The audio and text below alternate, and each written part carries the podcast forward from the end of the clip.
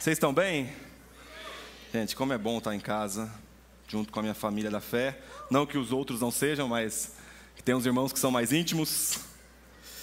E eu estou feliz demais de poder continuar essa série tão importante para nós, onde nós estamos trabalhando os fundamentos da nossa família, diz as cópias, os fundamentos daquilo que nós cremos. E nós estamos dentro dessa série que temos como intuito construir um lugar para a presença, e hoje nós vamos pensar num tema muito importante, um tema muito importante. Queria que você abrisse comigo a sua Bíblia, João capítulo 14, João 14, 16, continuando aí essa minissérie também que nós estamos trabalhando nesse período de feriado.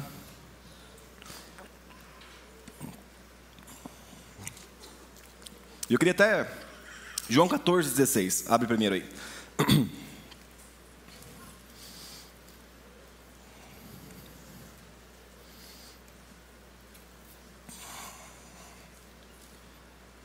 Queria que vocês me ajudassem em oração, porque essa pregação específica, junto com as outras duas que eu ministrei, as últimas outras duas que eu ministrei aqui na família, eu tenho o intuito de, a partir disso, construir, é, escrever um livro. Então, que vocês me ajudem em oração, seria o esqueleto, essas três pregações que eu estou ministrando. Me ajudem em oração em nome de Jesus, para que eu consiga tirar isso do papel. Ou melhor, colocar no papel. Amém? Vamos ler? A Bíblia diz. E eu pedirei ao Pai, e ele lhes dará outro consolador, a fim de que esteja com vocês para sempre. É o Espírito da Verdade, que o mundo não pode receber, porque não o vê nem o conhecem. Vocês o conhecem, porque ele habita com vocês e estará com vocês. Vocês oraram por mim? Deixa eu orar por vocês, se você puder curvar sua cabeça. Senhor, muito obrigado pelo privilégio que nós temos de nos reunir em torno da tua presença para aprendermos mais sobre ti ministra ao nosso coração e nos leva a compreender à luz das Escrituras quem é o Senhor Espírito Santo. Nos dá sabedoria, revelação, iluminação e entendimento, para que nós saiamos aqui transformados e desejosos em aprofundar o relacionamento contigo. Eu oro por isso, sobre nós, como família, como igreja, para que o Senhor se manifeste no nosso meio. Nos leva à maturidade da fé, Senhor. Em nome de Jesus.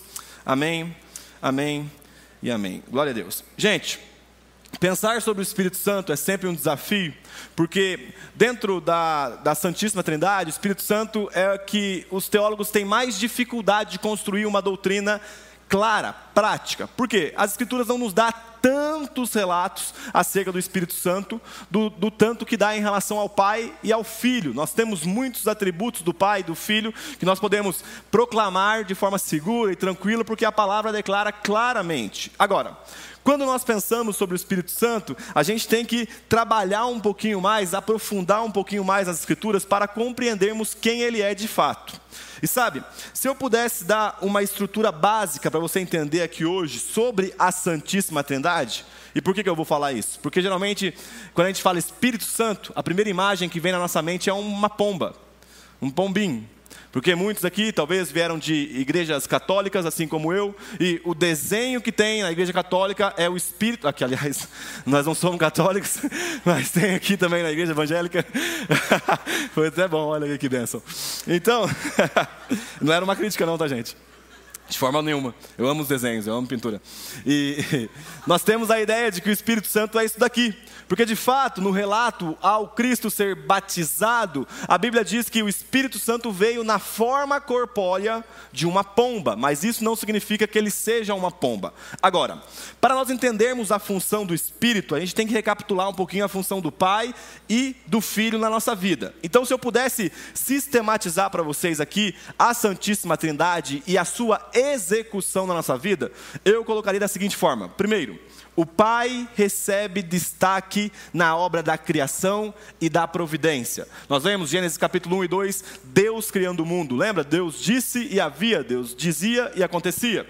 Segundo, o Filho realizou, executou a redenção da humanidade pecadora.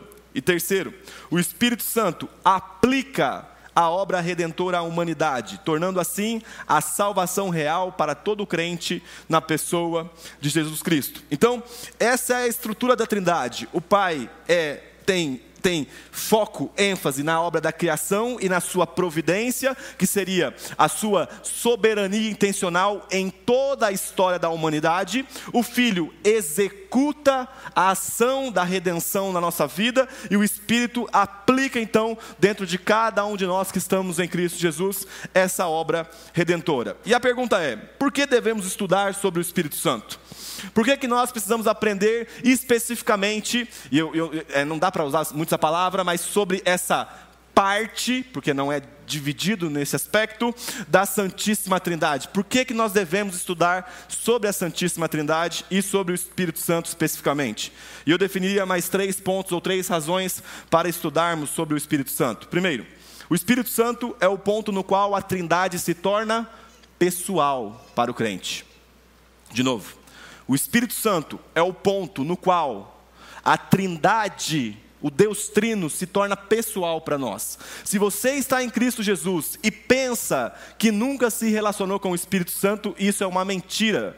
Por quê? Porque ele habita dentro de nós e a parte que nos conecta com a Santíssima Trindade hoje está por meio do Espírito que habita em cada crente. Segundo, o, a, a obra do Espírito é proeminente desde Atos até então. Nós temos o Antigo Testamento, Deus falava, Deus falava, Deus decretava, Deus ordenava. Nós temos nos quatro evangelhos a atuação do Cristo, o texto descritivo descrevia acerca das ações de Jesus, e nós temos desde Atos dos Apóstolos até Apocalipse a ação do Espírito Santo. A ênfase de Atos dos Apóstolos até a revelação de Apocalipse, ali é então o, o, o agir do Espírito Espírito no meio da sua igreja. E principalmente, é por meio do Espírito Santo que temos experiências profundas e sensoriais com Deus.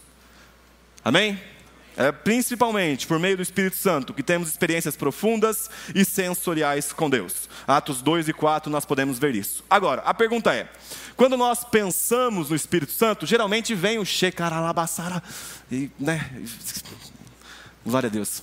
E vem essa imagem na nossa mente de um culto maluco, as coisas pegando fogo, e, e, glória a Deus por esse tipo de culto, nós buscamos essa manifestação do Espírito Santo no nosso meio, mas nós precisamos tomar consciência que a fundamentação, a fundamentação de quem o Espírito Santo é, está de acordo com a palavra. Então, como que nós fazemos a mente trabalhar com as afeições do coração? Compreendendo que o entendimento correto, presta atenção nessa frase, a mente, ela faz com que nós tenhamos um entendimento correto de quem é o Espírito Santo, e isso inflama as afeições do nosso coração. Isso afogueia as afeições do nosso coração. Por quê? Eu posso pensar que conheço a Ellen a partir daquilo que eu tenho como pressuposto e me disseram sobre a Ellen de forma aleatória. Agora, eu posso conhecer a Ellen me relacionando com ela e lendo a autobiografia que ela mesma deu para mim. Um exemplo somente? Então, quando olhamos para as Escrituras, nós temos o Espírito Santo declarando para nós quem Ele é de fato. Por quê? Assim como, e eu falo isso com muito temor, gente, com muito temor. Assim como o ensino tem uma tendência, as pessoas que se movem no ensino têm uma tendência a cair num racionalismo frio e distante do relacionamento com Deus, a parte profética que envolve o espírito, talvez no seu excesso, nos leva a um emocionalismo vazio. Presta atenção. Talvez parte daquilo que nós achamos que é mover de Deus, por vezes foi só um emocionalismo vazio, que foi aflorado dentro de nós, talvez por uma bateria, por um som diferente e coisa do tipo. Léo, você não crê que o Espírito Santo te manifesta? Lógico que eu creio. Claro que eu creio na manifestação do Espírito ao ponto de nós perdermos o senso cognitivo, mas isso é lido, interpretado à luz daquilo que a palavra chama de mover do Espírito, porque o Espírito não é uma criação nossa, pelo contrário, ele é parte da Santíssima Trindade e se revela então no texto das Escrituras, e é isso que eu queria pensar com vocês. De acordo com o texto que nós lemos de João 14, a obra sacerdotal de Jesus tem início nessa petição ao Pai para que ele mandasse o Espírito Santo Santo para morar no meio do seu povo da fé. Então eu vou ler o texto novamente. Aqui, o próprio Jesus falando: Eu pedirei ao Pai. Ele está falando: Eu vou pedir ao Pai, e ele lhes dará outro consolador, a fim de que esteja com vocês para De novo, a fim de que seja com vocês para. Então, quando a gente peca, a gente não perde o Espírito Santo. É o Espírito da verdade que o mundo não pode receber, porque não o vê nem o conhece. Vocês o conhecem porque ele habita com vocês e estará com vocês. Então Jesus, ao começar o seu ministério, entre aspas, tá? De intercessão, ele começa pedindo alguém ao Pai. Ele fala: Olha, Pai, deixa eu pedir algo relacionado a, essas, a esses filhos que estão reunidos junto comigo. Envia o Consolador para que este habite no meio deles. Então, o Espírito Santo habita no nosso meio. Agora, a pergunta é, e é a primeira, a primeira parte da nossa pregação: quem é o Espírito Santo? Porque, como eu disse, por vezes nós relacionamos o Espírito Santo a uma forma corpórea de uma pomba, ou um mover, um agir, um arrepio, ou seja lá o que for. Mas as Escrituras vão nos definir. E Atos capítulo 5, versículo 3 diz o seguinte: Atos 5, 3. Abre comigo aí. Quem é o Espírito Santo? Essa é a primeira pergunta que nós vamos responder.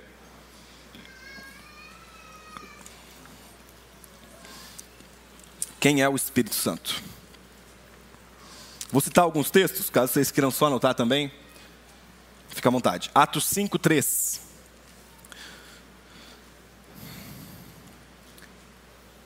Algumas pessoas estão encontrando ainda.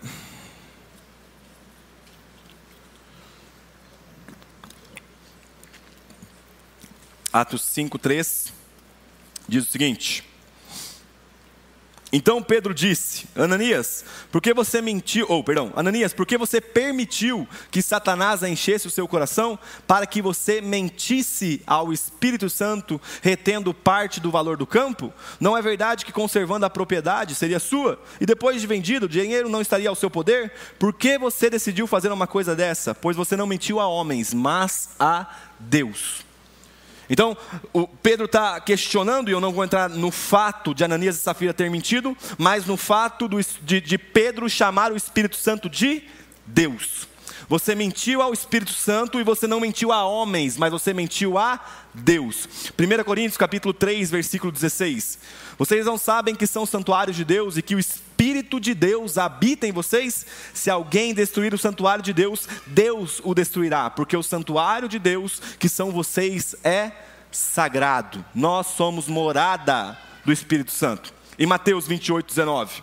Portanto, vão e façam discípulos de todas as nações, batizando-os em nome do Pai, do Filho e do Espírito Santo. Então, quando Jesus vai terminar a grande comissão, que nós citamos aqui todo final de culto, ele nivela, ele coloca no mesmo nível a presença do Pai, a presença dele como Deus e também a presença do Espírito. Então, nós precisamos ter algo em mente, gente. O Espírito Santo é Deus.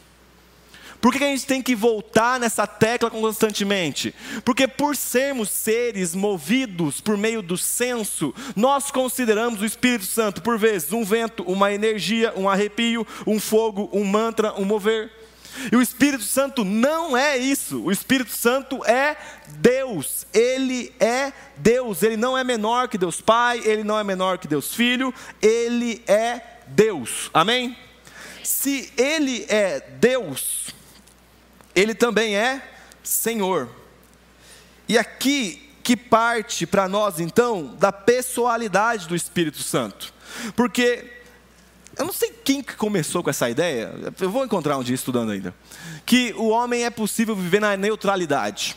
Como assim? Vou, vou dar um exemplo. Tipo assim, o ato de eu ir numa farmácia comprar um pacote de fralda para o meu filho é um ato neutro. Não tem como eu adorar a Deus comprando um pacote de fralda, e não tem como eu ser rebelde para com Deus comprando um pacote de fralda. Mas isso é um engano imenso. Porque Paulo vai falar em Romanos capítulo 8, versículo 5 o seguinte: Romanos 8, 5. Os que vivem segundo a carne inclinam para as coisas da carne, mas os que vivem segundo o espírito se inclinam para as coisas do espírito. Em outras palavras, cada ato, cada ação da nossa vida pode ser algo em obediência ao Espírito Santo ou em obediência à nossa carne. Em outras palavras, em todos os momentos nós estamos servindo algum Senhor. De novo, em todos os momentos, nós estamos servindo algum Senhor. O seu trabalho pode ser uma imensa blasfêmia contra Deus, ainda que você esteja fazendo a coisa certa. porque eu estou sendo movido pela carne.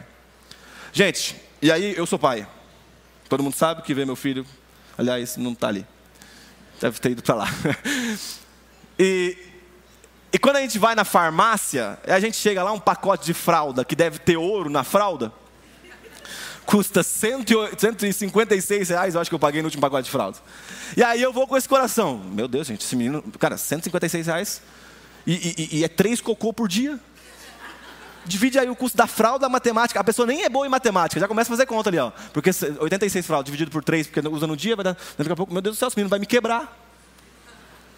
E isso revela que o que está nos movendo é uma avareza, de não permitir que o seu dinheiro seja gasto com o seu filho, afinal de contas, quem é ele para mexer no seu Deus chamado dinheiro?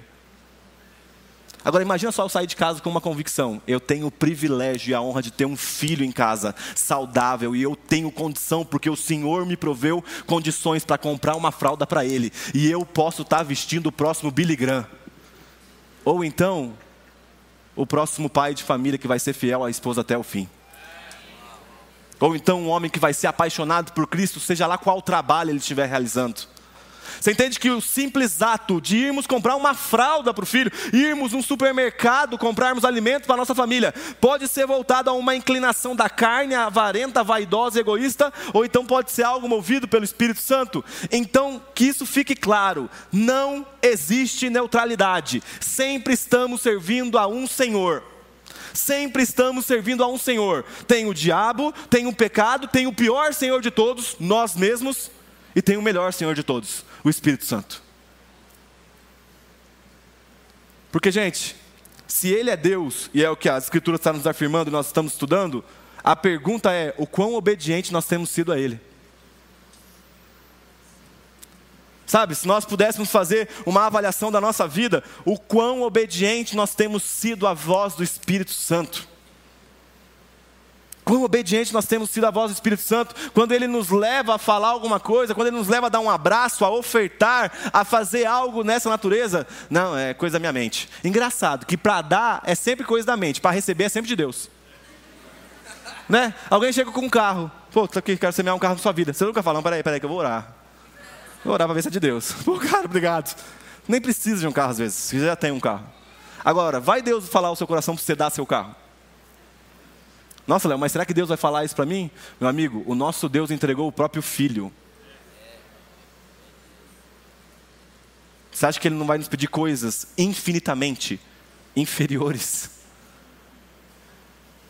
Ou então, em relação à sua vocação, em relação àquilo que Deus te chamou para fazer e você luta todos os dias contra ela?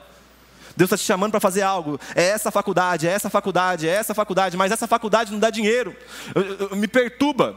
Quando alguém manda para mim no Instagram, Léo, eu queria fazer filosofia, mas eu queria saber se, se eu vou conseguir sustentar minha família. Fica, cara. Como se a filosofia fosse alguém que me, me gera recursos para sustentar minha família. Enquanto nós estamos enfatizando todos os dias que o pão é uma promessa se eu estiver sendo obediente ao Senhor, Ele vai continuar cuidando de mim. Então que fique claro: o Espírito Santo é uma pessoa, ele não é uma força, e essa pessoa é Deus, tão plenamente quanto o Pai e quanto o Filho. O Espírito Santo é Deus, tão plenamente quanto ao Pai e quanto o Filho. O Millard Erickson escreve na sua teologia sistemática, na parte de pneumatologia, e ele fala o seguinte: Deus não está distante no Espírito Santo, Deus Trino e Uno, se aproxima de nós, faz isso de tal ponto que passa a habitar em cada crente. Ele, na verdade, está mais intimamente envolvido conosco agora do que na encarnação. Por meio da atuação do Espírito, ele realmente se tornou Emanuel, Deus conosco. E nas palavras do próprio Cristo, eu pedirei ao Pai, e ele os dará outro consolador, a fim de que esteja com vocês para sempre.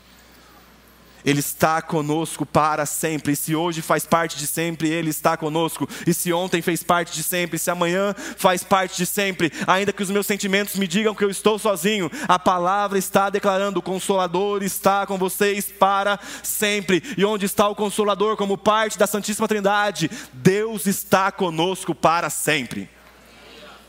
Isso nos dá confiança, amém? Mas também nos dá temor. Porque sabe quando você está cedendo ao pecado, a fim de que estejam com vocês para sempre. Ele está naquele momento ali, falando, testemunhando dentro do nosso coração. Testemunhando dentro do nosso coração, não faz isso, não faz isso, sai daí. Essa não é mais a sua natureza. Não mexe nisso, não olha para aquilo, não toca na mulher que ainda não é sua. Não toca no homem que ainda não é seu. Não vai lá, não se relaciona com isso. É ele, é essa voz. É muito interessante que a Ellen, ela cresceu em lar cristão, e eu costumo falar isso porque eu acho muito bonito aquilo que o pai dela ensinou ela a fazer quando ela era criança. Sempre que ela queria ouvir a voz de Deus, o pai dela falava assim, ó, ela era menininha, né? É, e falava assim, filha, então você faz o pedido para Deus, fecha o seu olho, imagina um semáforo. Se for vermelho, o Espírito Santo está falando para você não fazer. Se for amarelo, o Espírito Santo está falando para você continuar a orar. Se for verde, é para você ir. Sabe, na simplicidade do dia a dia, o Espírito Santo vai comunicando aos nossos corações. Ontem eu tive uma experiência muito, muito profunda com o Espírito Santo. Eu estava ministrando lá em Londrina, fui pregar lá na INA, uma igreja que nos inspira muito. E, e foi a segunda vez que eu fui ministrar lá. E é uma igreja gigante, muito grande. E, e aí eu lembro que eu estava pedindo ao Senhor: Senhor, a primeira vez foi tão especial, que o Senhor ministre novamente isso. E sabe, gente, a gente tem que tomar cuidado em, em relação à voz de Deus, para a gente não banalizar a voz de Deus. O que eu quero dizer é, nem tudo fala. Nem tudo fala. Nós precisamos tomar muito cuidado para que a voz de Deus não se torne algo corriqueira dentro de nós, mas que quando for algo realmente de Deus, você identifique. Eu lembro que eu estava pedindo algo para o Senhor, pedindo algo para o Senhor, e aí ele só falou uma frase dentro do meu coração que não tinha nada a ver com o que eu estava pedindo, aliás, só para contar. E aí eu falei, cara, isso aqui foi Deus ministrando no meu coração. Porque o discernimento da voz é muito claro, ela é diferente das outras. Eu te garanto, gente, coloca 10 crianças, 10 crianças chorando. Eu identifico o choro do Theo.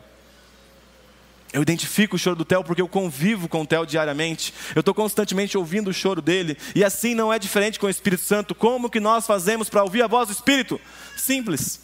Se relacione com ele, ao ponto de, numa multidão de pensamentos, a voz dele se destacar como algo nobre, genuíno, belo. Porque ele se comunica conosco. Então, primeiro ponto: quem é o Espírito Santo? E agora nós vamos entrar nas obras do Espírito. Você que é pentecostal aí vai amar.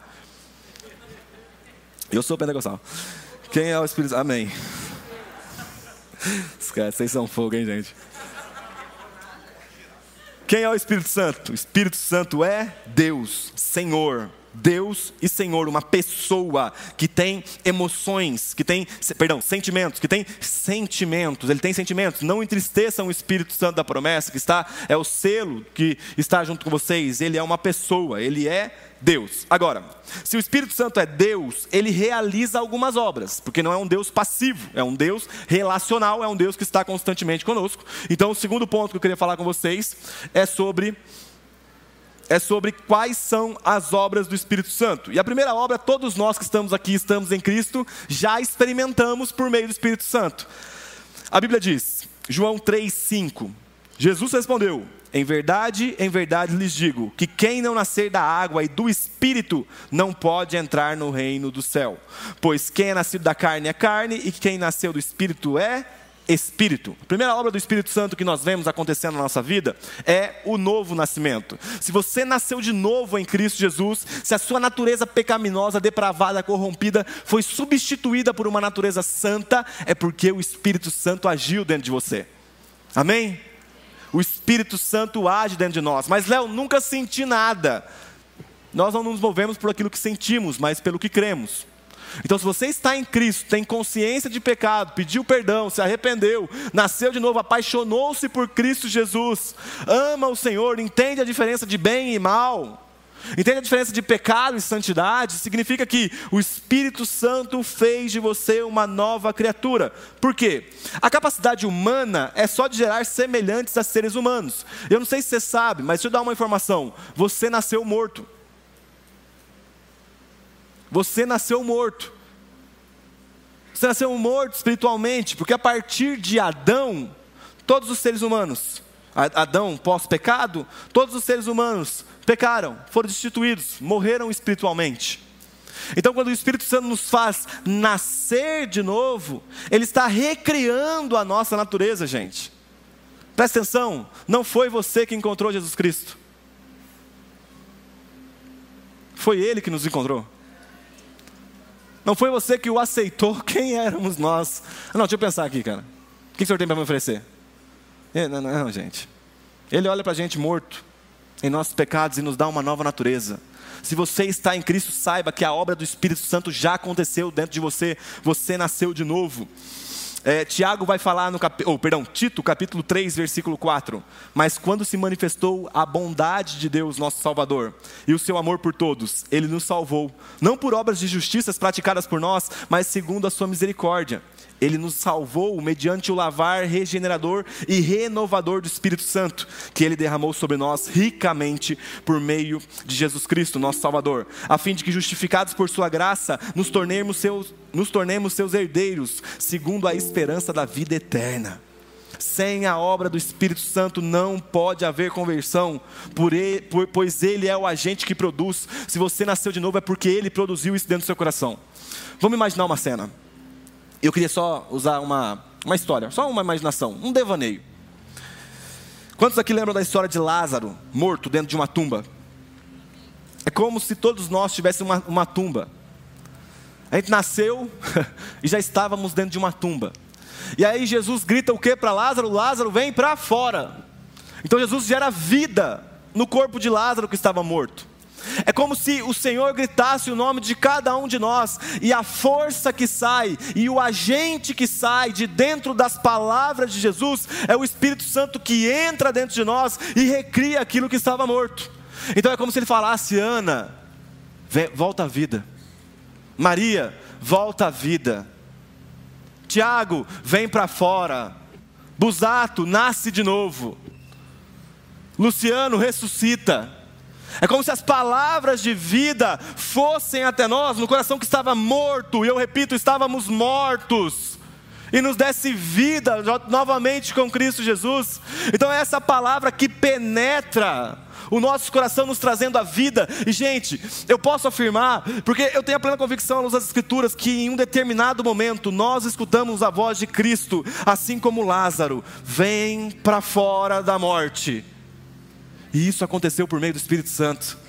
É aquele momento que você vem até a igreja e que você pensa, hoje eu fui na igreja. Não, ele te atraiu para esse lugar. Não, sabe é? eu dei um jeitinho aqui na minha agenda e eu vim até aqui ouvir a palavra do Senhor. a força do pecado, ela nos empurra para longe de Deus. Mas graças a Deus pelo Espírito Santo que cada dia mais nos atrai para perto dele.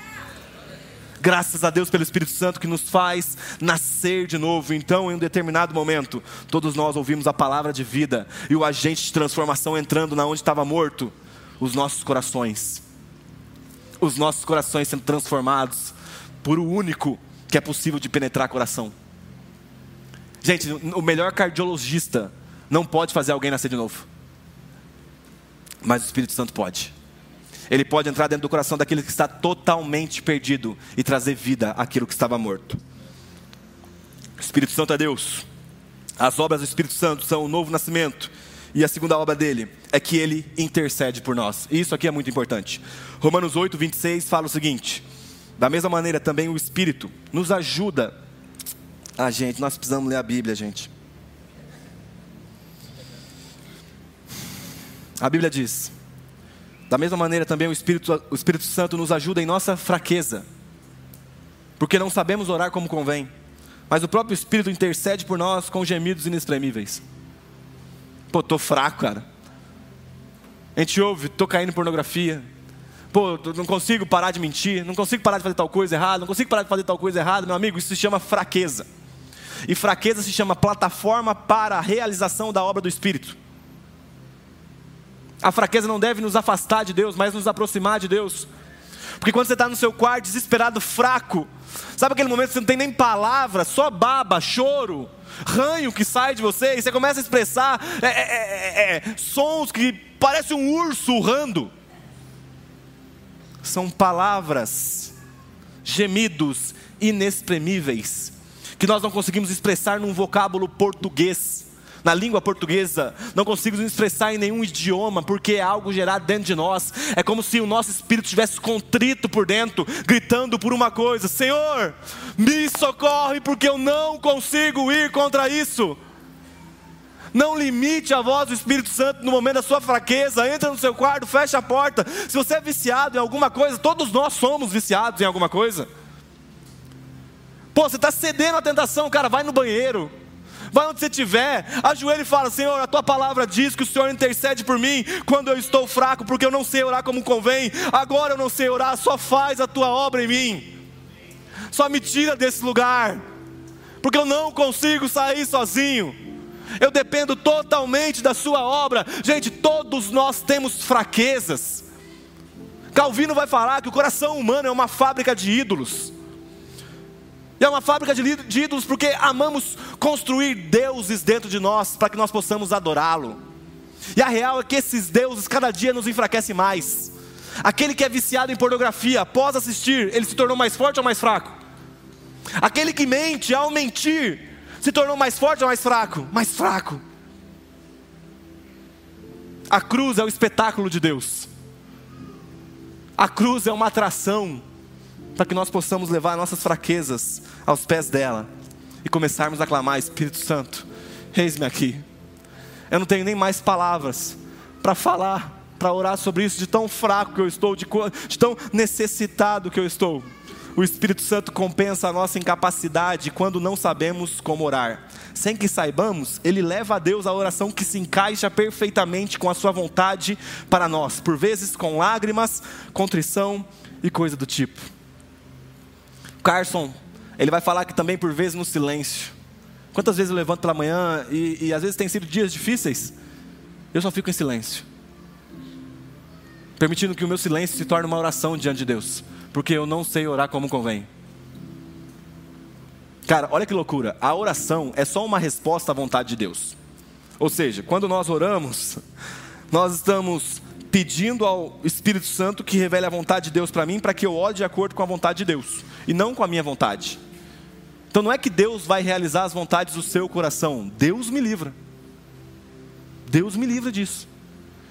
Eu quero que Deus realize as vontades do coração dele para mim, que ao orar, ainda que contra a minha vontade, todos os dias eu peço: seja feita a tua vontade, seja feita a tua vontade. E isso não tem romantismo, porque a vontade de Deus, muitas vezes, é oposta à nossa vontade. a vontade de Deus é relacionamento, amém? Deus quer se relacionar conosco por meio de Cristo. Quantas vezes nós falhamos no devocional diariamente? Mas Deus quer relacionamento. Mas eu quero outras coisas. Mas é que Deus quer se relacionar. Então, no momento de fraqueza, quando eu não consigo fazer o devocional por algum motivo, eu arrumo um cantinho e falo: Senhor, gera fome dentro de mim, Senhor. Gera intimidade, proximidade de coração. Para que eu não saia de casa, para que eu não deite para dormir na minha cama enquanto eu não colocar os meus olhos em Ti e permitir que os Teus olhos estejam em mim enquanto os nossos corações não forem entrelaçados por meio do Teu Santo Espírito, para que eu possa provar da Sua doce e santa presença. Gente, culto de domingo não salva ninguém, culto de domingo não transforma ninguém. Ah, gente, pelo amor de Deus. O problema de um país cristianizado é esse. Achamos que vir à igreja vai gerar transformação. Se você ficar sentado numa garagem, você não vai se tornar um carro. Seja lá o tempo que você ficar sentado. Você ficar sentado na cadeira aqui dentro não vai te fazer um crente. Seja lá o tempo que você ficar sentado aqui. Onde te faz um crente? O que é um crente? Aquele que crê. E aquele que crê se move pelo que crê. E cremos que o Pai quer relacionamento. O Espírito Santo nos faz nascer de novo, o Espírito Santo intercede por nós. Terceira obra, eu já estou caminhando para o fim. O Espírito Santo opera santificação em nós. Romanos 8,13. Porque se vocês vivem segundo a carne, caminharão para a morte. Mas se pelo Espírito mortificarem os feitos do corpo, certamente viverão. Pois todos os que são guiados pelo Espírito de Deus são filhos de Deus. Pois todos os que são guiados pelo Espírito de Deus são filhos de Deus. E a pergunta é: o que é santificação? De forma bem simples, a santificação é a transformação contínua do caráter moral e espiritual, para que a vida do crente de fato passe a espelhar, a espelhar a posição que ele já tem aos olhos de Deus. De novo, a transforma, oh, perdão, a santificação é a transformação contínua do caráter moral e espiritual, para que a vida do crente de fato passe a espelhar a posição que ele já tem aos olhos de Deus, isto é, em Cristo Jesus. Em Cristo Jesus nós já somos perfeitos. Em Cristo Jesus nós temos a plenitude da santidade. Então, a santificação do Espírito é só para trazer para fora aquilo que nós já temos dentro de nós. Eu vi um exemplo muito bom de um pregador. O exemplo é bom, o pregador não tanto. e ele fala assim: que Jesus não tem a responsabilidade ou não está nos fazendo gerar laranjas. Jesus não quer que você frutifique laranja. Presta atenção, vou falar de novo. Jesus não quer que você é, é, frutifique laranja. Ele quer fazer de você uma laranjeira. Porque a laranjeira só vive. E por viver laranjeira, ela dá fruto de laranjas. Em outras palavras, Jesus não quer somente que você tenha atos externos de santidade. Ele quer te trazer a consciência por meio do Espírito Santo que você já é uma árvore santa, para que os frutos sejam naturais. O difícil para a laranjeira é gerar uma jaca, porque a natureza dela expressa uma coisa: eu sou uma laranjeira. O difícil para nós tinha que ser pecar. A frase paradoxal, né? O difícil para nós tinha que ser pecar. Por quê? A nova natureza frutifica a santidade. Não é que eu estou tentando ser bonzinho, é que a bondade do ser mais perfeito e especial invadiu meu coração, de um ponto que a maldade que regia o meu coração, as minhas afeições foram transformadas. E agora, ao ser bom, manso, humilde, compassivo, só estou expressando aquilo que eu sou em Cristo. Não é esforço, é fruto. Sabe, Gálatas capítulo 5, que é o texto da, do fruto do Espírito, queria ler com vocês, Gálatas 5. Esses são essa é a árvore que o Senhor quer nos gerar. Gálatas 5, 22. A Bíblia diz: Mas o fruto do Espírito é. Ó, isso aqui, gente, vou falar para vocês. É o nosso padrão. Padrão é o fruto do Espírito.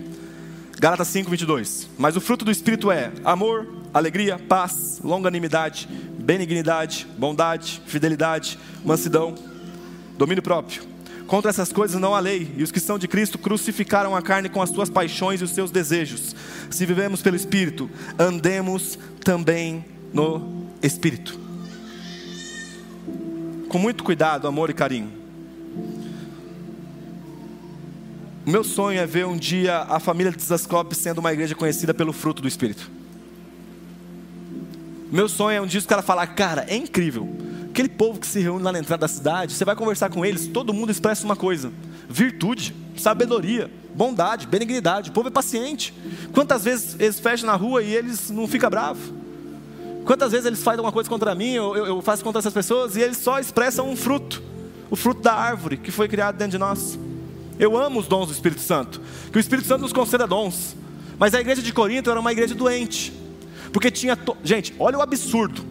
A igreja de Corinto, depois você pode ler 1 Coríntios, ela tinha a manifestação de dons de forma encharcada no meio da igreja. Paulo fala: ó, vocês não têm falta de dom, mas no mesmo momento, no mesmo, no mesmo momento, tinha, e aí nós vamos torcer para que seja um filho saindo com a madrasta, no ambiente onde tinha proliferação de dons. O que, que faltava nessa igreja? O fruto. Então, nosso clamor todos os dias tem que ser para que nós venhamos gerar o fruto do Espírito Santo. Ore pelos dons, ore pelo avivamento, ore pelo mover, ore por tudo isso. Mas ore todos os dias, Senhor, gera o teu fruto dentro de mim. Traz para fora aquilo que eu já sou em Cristo Jesus. Traz para fora a benignidade. Ah, Léo, mas eu sou explosivo. Não, não, não. Você era explosivo. Você é uma nova criatura em Cristo Jesus. Ah, mas é que a minha família inteira traiu. Não, não, não, não, você não está entendendo. Você pertence a outra família, que agora a marca é fidelidade. Ah, mas é que todo mundo tinha costume de, de dever para os outros, e eu também sou um caloteiro. Amigo, presta atenção, você nasceu de novo, foi inserido num outro ambiente, onde o nosso irmão mais velho não deve nada para ninguém. Por isso somos chamados a viver como? Por meio do Espírito. Quarto ponto, então lembra, é, o Espírito Santo gera em nós um novo nascimento, ele intercede por nós, ele opera a santificação e ele também tem a função de um mestre. Ah, cara, ler a palavra com o Espírito Santo nos ensinando é a melhor forma de se aprender sobre as Escrituras. A Bíblia diz, João 14, 26: Mas o Consolador, o Espírito Santo, que o Pai enviará em meu nome, esse ensinará vocês todas as coisas e fará com que se lembrem de tudo o que eu lhes disse. João 15, 26. Quando, porém, vier o Consolador, que eu enviarei a vocês a parte do Pai, o Espírito da verdade que dele procede, esse dará testemunho de mim. João 16, 13. Porém, quando vier o Espírito da verdade, ele os guiará em toda a verdade. Ele não falará por si, mas dirá tudo o que ouvir e anunciará a vocês as coisas que estão para acontecer. Ele me glorificará, porque vai receber do que é meu e anunciará isso a vocês. O Espírito Santo tem a função de nos dar luz. Sabe quando você vai ler um, um, um livro, um, alguma coisa, e aí você acende a luz da sua casa? O Espírito Santo é a luz do entendimento para que possamos compreender a palavra não é um alimento intelectual, gente. Não é somente uma, uma, uma forma de criar sistemas apologéticos para defender nossa fé e rebater aquele que é ateu, que é, que é a favor do aborto, que é a favor não sei do que, não sei do que. Não, não, isso aqui é alimento para nós. E essa obra é por meio do Espírito Santo. Por isso que a minha oração, todas as vezes ao pregar, e eu repito, é: Senhor, não nos permita que isso venha somente alimentar o nosso intelecto, mas que venha transformar o nosso coração. Porque a palavra é viva por meio da ação do Espírito Santo. Ela nos transforma. É quando você lê o texto dez mil vezes. Aí na, na, na, depois de ler dez mil vezes mais uma, você fala, uh, entendi, cara. Sabe aquele? Ah, é a iluminação do Espírito. Eu amo quando eu estou pregando assim, é muito legal. Acontece, acontece, na verdade, muito com o Douglas, né? O pessoal fala muito com o Douglas. Pô, o Douglas prega, eu entendo. Não é que o Douglas prega, você entende. Apesar de o Douglas pregar muito bem. E dá para ver que ele é a minha maior inspiração, porque eu sou muito semelhante à forma de pregar. Ainda que de forma inconsciente. É que o Espírito Santo te revela a hora que a palavra está sendo exposta. É que o Espírito Santo te traz luz. Aquele texto que fica batendo, batendo, pô, não entendo, não entendo, não entendo. Aí daqui a pouco, ah. E, e quando você ouvir assim, ó, ah. Isso se chama revelação. Não é entendimento. Porque o entendimento vem, ah, entendi. É comum. Ó, pega essa cadeira e coloca ali. Entendeu? Entendi. Isso é entendimento. Revelação é aquilo que parece que não consegue expressar em palavras, nosso linguajar é muito, muito limitado, mas é, é realmente essa, essa, essa sensação de que jogaram luz em algo. Caraca, incrível, não tinha entendido isso. Gente, quando eu estava lendo o livro do Martin Lloyd Jones, do, da exposição de Romanos, e aí ele expôs lá, olha, olha, olha que coisa, né? mas foi uma revelação. Que o Evangelho é o poder de Deus para a salvação. Eu já tinha lido aquele texto, Romanos 1, do, é, Romanos 1,16, mil vezes. O Evangelho é o poder de Deus para a salvação. Aí daqui a pouco o Espírito Santo fez. Eu falei, cara, o Evangelho é o poder de Deus para a salvação. Eu posso garantir que muitos que estão aqui estão pensando que o Evangelho é um convite de Deus para que você haja de bom modo, a fim de que você seja salvo. O Evangelho é um conjunto de boas regras para que no final da vida, se eu pagar as contas, for fiel à minha esposa, cuidar bem da minha família e não xingar ninguém, receba o prêmio da salvação. Não, não, o Evangelho não é uma regra. O Evangelho é um anúncio. Ei, Deus fez algo em vocês que vocês não conseguiriam fazer em si mesmos. Deus salvou a gente. Mas é que eu sou o pior de todos, eu te garanto. Que depois do Paulo, do Saulo, que o Saulo falou semana retrasada aqui, né? Eu sou o pior de todos. Tem plena convicção disso. Por quê? Porque eu encosto minha cabeça no travesseiro. Porque eu, eu fico sozinho às vezes e começo a analisar as minhas afeições, meus pensamentos. E eu começo a perceber, cara, como que eu sou mal, velho?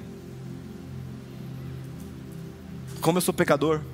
Mas a mesma palavra diz que onde abundou o pecado, superabundou a graça de Deus.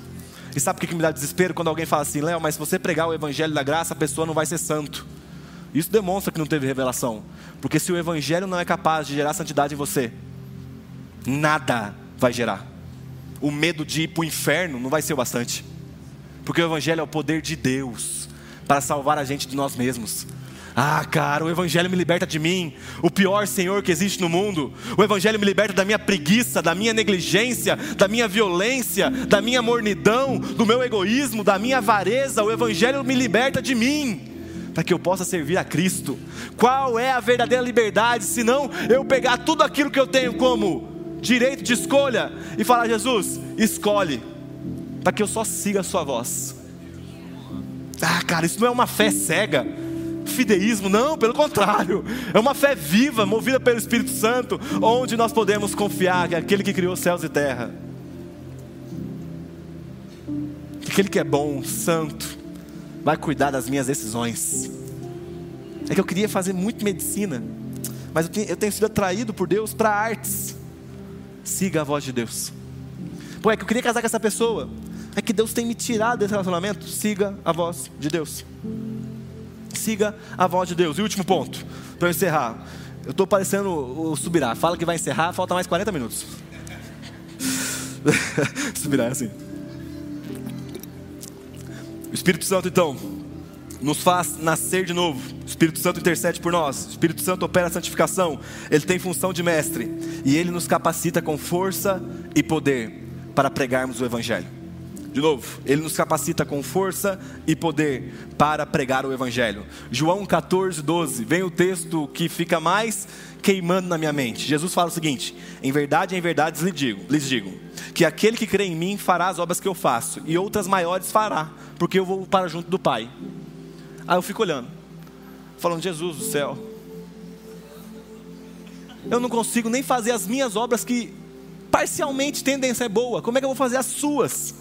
E maiores eu vou fazer. E sabe, o nosso problema com as escrituras, gente, é muita interpretação. Aliás, mês que vem é interpretação bíblica no curso de líderes, eu vou ministrar, então vamos estudar junto aí, gente. Vamos fazer um merchan aqui. Esse texto de aquele que crê em mim fará as obras que eu faço e outras maiores fará, porque eu vou junto, para junto do Pai, pode ter parecido incrível para os seus discípulos. Imagina só, os discípulos que iam abandonar, que iam fugir, que iam negar, ouvindo do Senhor: Ó, oh, seguinte, você vai fazer as obras que eu faço e ainda maiores vai fazer. A frase que vem dentro de nós é impossível, cara. É impossível. Eu não consigo controlar minha raiva quando alguém me xinga. Não consigo controlar minha explosão quando minha mulher faz algo para mim. Não consigo, quando meu filho enche o saco, xingar ele com algum nome esquisito, estranho, que não deveria ser xingado. Sabe? Responda para si, não precisa responder para mim não, mas para si. Diante de tudo o que está relatado sobre a vida de Jesus e o ministério de Jesus, você confia que é capaz de realizar obras maiores do que ele fez? Seja sincero consigo mesmo. E sabe qual é a grande questão? É que o texto que lemos, ele não diz respeito somente a uma questão de poder, de sermos mais poderosos, entre aspas, que Jesus, mas diz respeito à dimensão. Aquilo que começa na localidade de Jerusalém agora expande para todo mundo. A nossa fé é uma fé local. Jerusalém, Israel, o, o, contexto da narrativa bíblica acontece localmente, mas Jesus fala: vão pelo mundo e preguem o Evangelho. Então, o nosso comissionamento de obras maiores diz respeito à dimensão daquilo que faríamos, e ainda assim é muito difícil. E sabe, eu almejo, e eu vou repetir isso dez vezes se for necessário. Eu almejo o mover do Espírito Santo. Eu almejo o preenchimento de poder do Espírito Santo. Eu almejo experiências profundas para nós como família de Jesus Cop. Eu almejo sinais e maravilhas no nosso meio. Eu almejo revelação de poder no nosso meio. Eu almejo que o nosso culto não acabe um dia. Eu almejo para que o Espírito Santo marque, nos traga consciência de pecado. Eu almejo pelo poder do Espírito Santo. Que fique claro isso de uma vez por todas. Eu anseio pela manifestação do Espírito no nosso meio. Mas não romantize isso porque a própria palavra vai falar que quando o Espírito Santo vem, além do mover, ele nos traz uma consciência de responsabilidade. O meu problema, e é uma frase clichê, não é com o cair no Espírito, mas com nos levantarmos e continuarmos caminhando no mesmo Espírito. Não dá para você cair aqui, babar no chão, chorar e chegar na sua casa, ser um cavalo com a sua esposa. Não dá para você sair daqui depois de ter caído no Espírito Santo e transar com a sua namorada e roubar o seu chefe.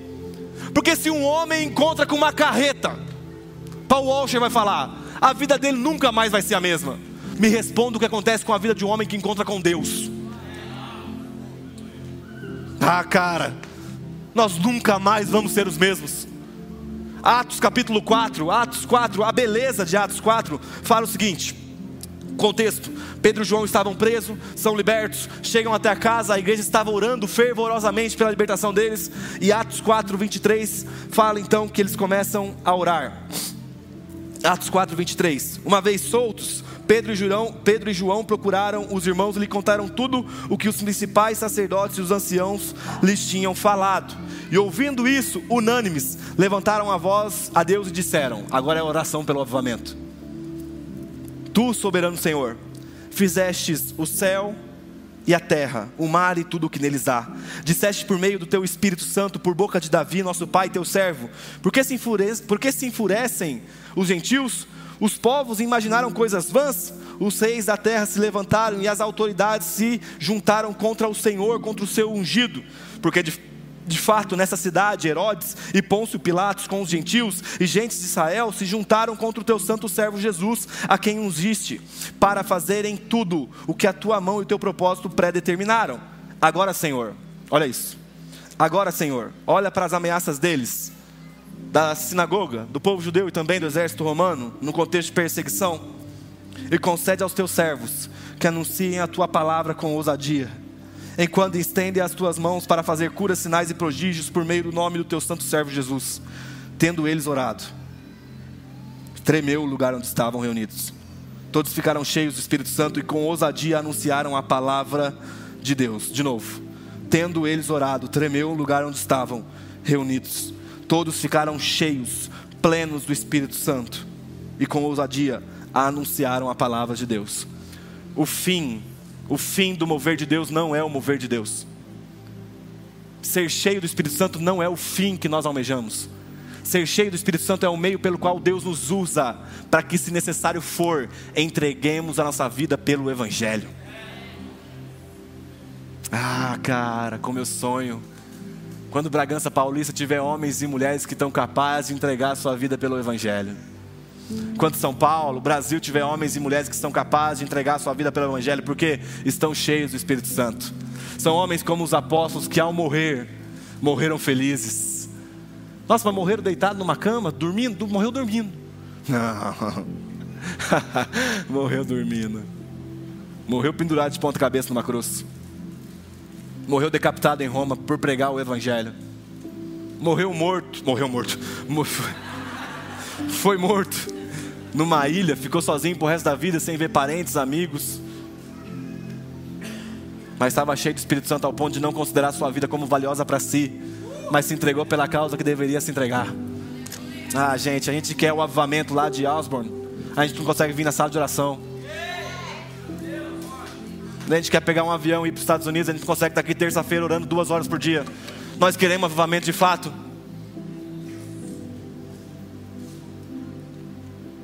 A responsabilidade de ser cheio do Espírito Santo é algo muito sério, gente. Eu digo isso com muito temor e tremor, porque eu amei ser cheio do Espírito Santo. Todos os dias eu levanto cedo, gente.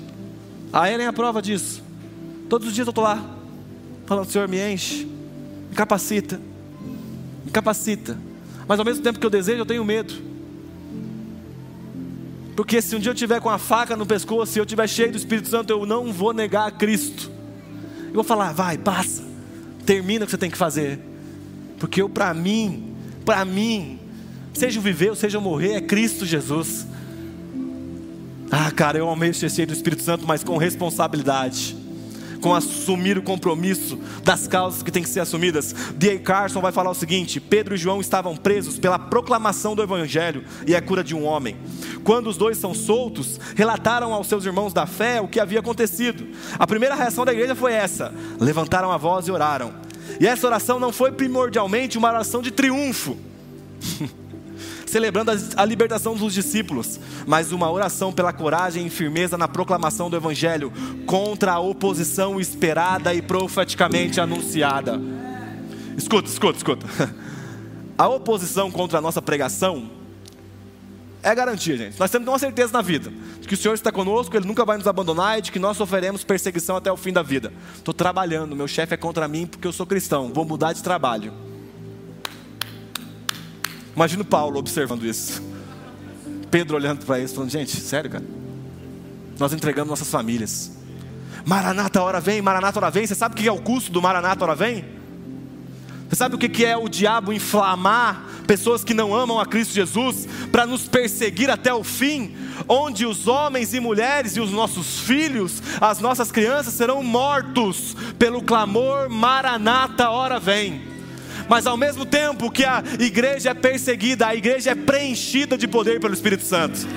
Então esse poder virá acompanhado de responsabilidade. Ah, cara, eu fico pensando, Eu não sei se eu falei isso da última vez, mas eu quero falar que todo lugar que eu vou pregar, eu vou falar isso agora. No momento da minha morte, se eu tiver o último suspiro e ouvir o médico falando: Ó, oh, Ellen, seguinte, é, foi falência múltipla dos órgãos. Eu vou falar: não, risca aí, coloca cumprimento da vocação. Porque ainda que custe o meu sono, ainda que custe o meu dinheiro, o meu conforto, eu queria estar no feriado, deitado na cama assistindo a série Canega, deitado com meu filho, mas não, estou um dia sem dormir, vou ficar mais uma noite sem dormir, porque o Senhor colocou algo dentro do meu coração. Vá e pregue o Evangelho, e ainda que isso custe para mim, cara, ainda que isso custe. Às vezes eu estou cansado, às vezes eu estou com a cara fechada porque eu estou cansado. Porque eu fiquei sem dormir, cheguei tarde de um lugar, estava viajando, peguei horas e horas e horas de carro para pregar a palavra. Eu não sei qual é a sua vocação, gente. Só seja fiel e seja movido pelo Espírito Santo nesse momento.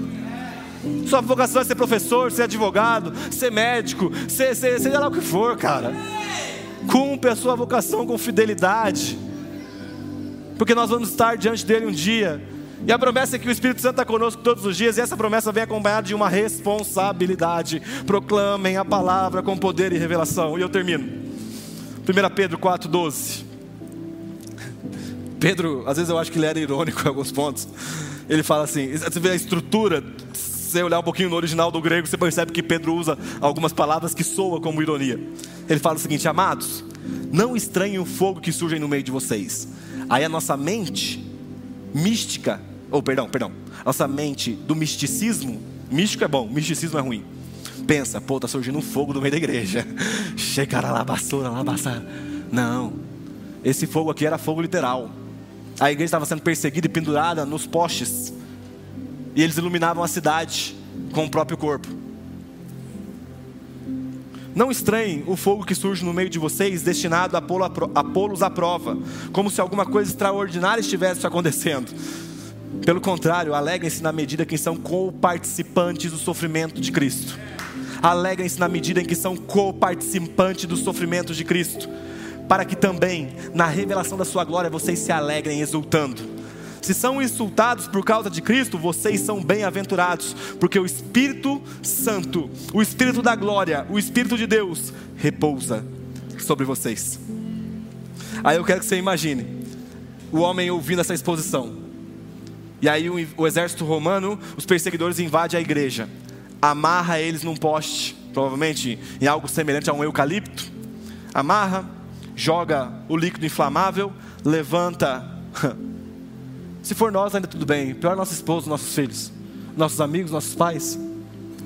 Levanta no meio da rua e taca fogo. Naquele momento de sofrimento, onde talvez nós pensaríamos: o Senhor me abandonou. A palavra está dizendo que o Espírito de Deus repousa sobre você no momento de sofrimento, para que nós possamos morrer cantando. Se você olhar a história, depois você pode pesquisar no Google, na história da igreja cristã, a história dos postes que cantavam. Eram homens e mulheres que foram pendurados e mortos por causa da fé em Cristo, pegando fogo. Não era o fogo do Espírito, era o fogo literal. E eles morriam louvando e a questão funcionava assim: ao iluminar uma cidade, a partir do momento que esse morria cantando, o outro começava a queimar, começava a cantar também, e o som ia se ecoando por toda a cidade. E eu não sei qual canção que eles cantavam, mas provavelmente a voz dizia: Glórias a Deus, o Cordeiro é digno de receber a recompensa pelo seu sacrifício. Se ele se entregou na cruz ao meu favor, quem sou eu para poupar a minha própria vida em favor do Evangelho? Até porque Sucesso para mim não vai ser morrer dormindo, mas morrer como um Marte. Eu imagino o Theo, eu olhando para a cara do Theo e falando: Filho, seguinte, se um dia colocarem a espada na sua cabeça, uma arma na sua cabeça, nega a fé, meu amigo, morre. Morre feliz, ainda zoa com a cara do cara. Fala, você está só me aproximando da minha alegria eterna. Só que nós estamos reduzindo a esse mover do Espírito que fortalece, que gera poder, a um simples chorar num culto ou algo dessa natureza. Que o Espírito Santo se manifeste no nosso meio, mas lembre-se, isso virá acompanhado de responsabilidade. Eu termino com a citação de um dos maiores teólogos que eu já conheci na minha vida, o tio do Peter Park.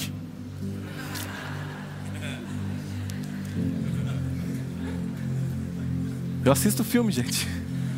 Não só leio. Grandes poderes vem acompanhado de grandes responsabilidades. Nós faremos obras maiores que o próprio Cristo. Isso virá encharcado com grandes responsabilidades. Fica de pé no seu lugar, vamos orar.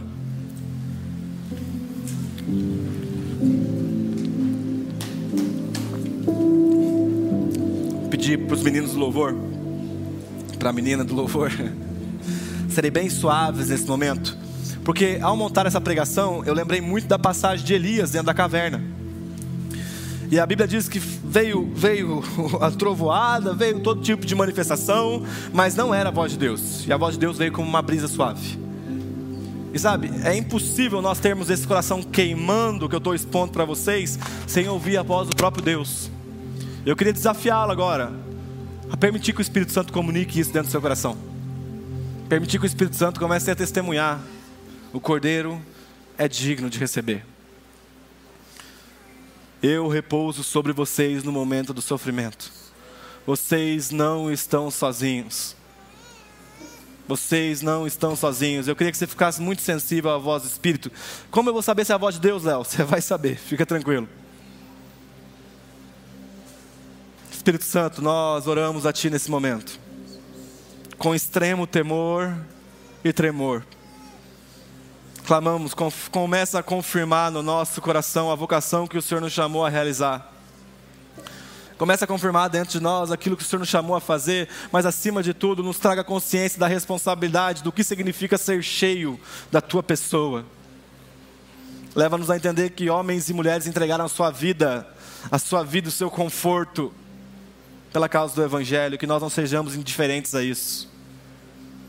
Que nós possamos entregar nós mesmos, Senhor o nosso lar, os nossos membros, nosso tempo, as nossas finanças, a criação dos nossos filhos, tendo em mente que sucesso não é algo material, mas a entrega obediente a Ti, como filhos que foram até o fim obediente. Encha-nos do Teu poder nesse momento, Espírito Santo. Nós estamos conscientes da responsabilidade Encha-nos do teu poder nesse momento, Espírito Santo. Encha-nos do teu poder nesse momento, Espírito Santo. Não nos deixa ficar indiferente ante a tua presença. Encha-nos do teu poder nesse momento, Espírito Santo. Nós cremos que o Senhor está no nosso meio, mas a gente quer dar um passo a mais, clamar, se manifesta no nosso meio e nos encha do teu poder, Espírito Santo. Se alguém aqui não experimentou ainda no novo nascimento, comece a trazer à vida aquilo que estava morto. Se a igreja em algum momento se tornou morna, apática, a sua missão da proclamação do Evangelho, da obra que foi comissionada a nós, encha-nos com revelação da tua palavra, de poder, com ousadia nesse momento.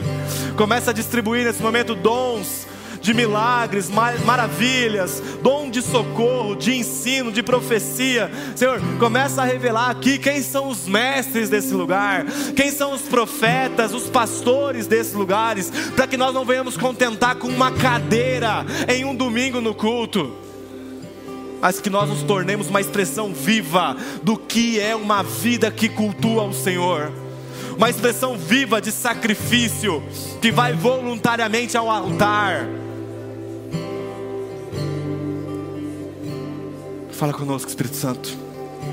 Assim como o Senhor comunicou ao meu coração ontem, comunica aos teus filhos, Espírito Santo. O Senhor testifica no nosso coração e é nisso que nós cremos. O Senhor testifica no nosso coração e é nisso que nós cremos.